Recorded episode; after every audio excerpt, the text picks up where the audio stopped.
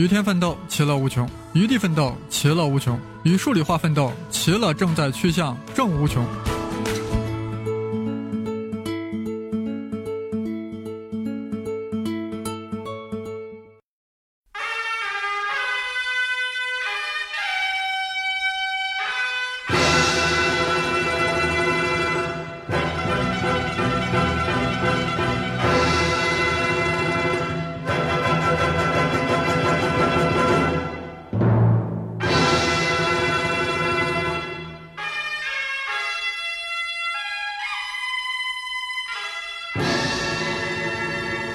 大家好，我是生粒子老师。上期我们说到啊，长平之战，赵括与白起大 PK，结果是全军覆没，白起坑杀了四十万赵军，一时间长平成为了一个巨大的坟场。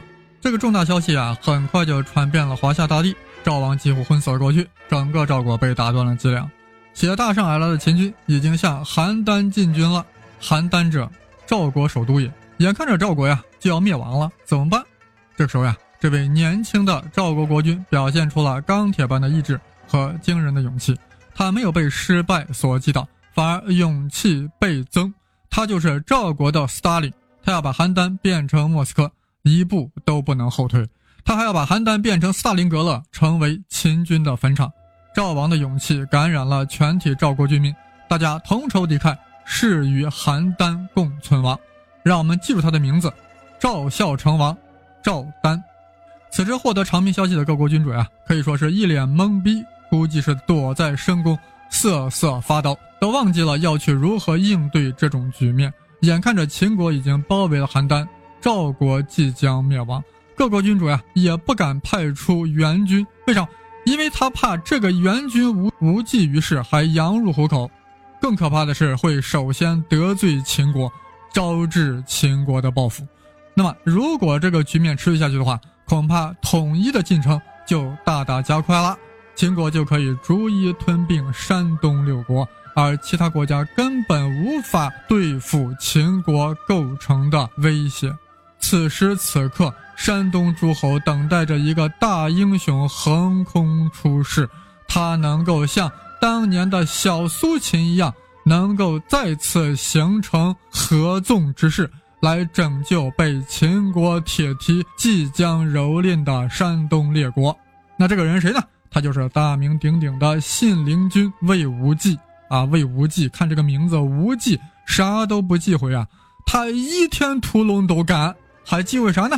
无论他叫张无忌还是魏无忌，此时魏国的国君是魏安西王，哇，这名字听着就很拉稀啊，不是一个能扛事儿的主。听说秦军包围了邯郸，吓得是面无血色呀！估计只知道把日历翻翻，算着自己还有几天好日子能过呀。朝也是一片惨淡，大伙没人敢提救援赵国的事儿。此时平原君赵胜给信陵君写信，请他无论如何要说动魏王发兵救救赵。哎，为何写信给信陵君呢？一来啊，魏国国君这尿样。是吧？指望他也指望不上，是吧？二来，赵胜和魏无忌不是一般关系啊。赵胜的老婆是魏无忌的姐姐，这姐夫蒙难，小舅子怎么能视而不见呢？可是魏王就不允许他带兵出战，万一惹恼了秦国，自己岂不死得更快？但此时信陵君非脑子非常清醒，在这种时局下，如果没有人站出来力挽狂澜，那么秦国的铁骑将是毫无阻挡了。那么，山东六国已经到了生死存亡的关键时刻，必须要有一声惊雷，把瑟瑟发抖的各国君主唤回理智，给他们希望。我不能坐以待毙，必须主动出击，必须要回应赵国平原君的来信。下面故事呀，大家都清楚，不就是信陵君切腹救赵吗？信陵君动员自己手中掌握的资源，开始行动了。先让魏王的宠妃如姬。把兵符偷了出来，啊，信陵君拿到了兵符，然后再带上大梁猪肉制品厂厂长朱亥，连夜前往魏军大营，啊，带个杀猪的干嘛？能有什么用？啊，用处大了。朱厂长力大无比，而且是自己的铁杆粉丝，关键时刻可以要他一锤定音。其实呀，当秦军围攻邯郸的时候，魏国是派出了大军，让大将晋鄙率领大军去救援赵国的。但是秦国对魏王发出去了威胁，你敢救援，我就首先拿你魏国开刀。所以魏王呀，让这个晋鄙啊，虽然发出了大兵，但是让他裹足不前，以观形势，没有真正的去救援赵国。那么现在呢，信陵君偷到了兵符，前往魏军大营，见到了魏军大将晋鄙。啊，晋鄙拿到了兵符上以后呀，哎，把兵符一合，哎，确实能合得上，但还是心存疑虑啊。说你这不太对劲啊！这么大的事儿，魏王就派了你们两个人来，会不会有问题啊？于是说要面见魏王才能最后出兵。啊，信陵君一个眼色呀，朱厂长立马就发飙了，从袖子里拿出两个大铁锤，啊，发挥了肉类制品厂的加工技能，当场就把晋鄙将军锤成肉酱了。啊，是所谓一锤定音。于是乎，八万大军的指挥权呀，就落在了信陵君手里了。此刻信陵君那就是李云龙附体啊，充分发挥了亮剑精神，在邯郸一举击溃了秦军，解了邯郸之围。邯郸之围一解啊，楚国也按耐不住了呀，加入了战局。魏赵楚的联军在黄河以南再次击败秦军，秦军元气大伤，退回了函谷关，从此再也没有敢啊发动大规模的战役了。直到秦始皇开始发动统一战争的时候。那么信陵君的进击啊，拯救了山东六国，至少给山东六国二十多年的喘息机会。那么秦军为何会失败呢？首先是面对强秦横扫六国之势，合纵再次发挥了作用，几国联手打败了秦军。但现在的问题是，为什么不可一世的秦军本身为何没有了长平大战时的威风呢？其原因啊，正是长平之战。长平之战大量消耗了秦军的有生力量。秦军在大战后呀，没有进行休整和补充，就进军邯郸，久攻不克。秦国的国力和军队的战斗力啊，受到了很大的打击。长平之战虽然是大胜，但那也是意练的惨烈。对于秦军来说，也是付出了重大伤亡代价的。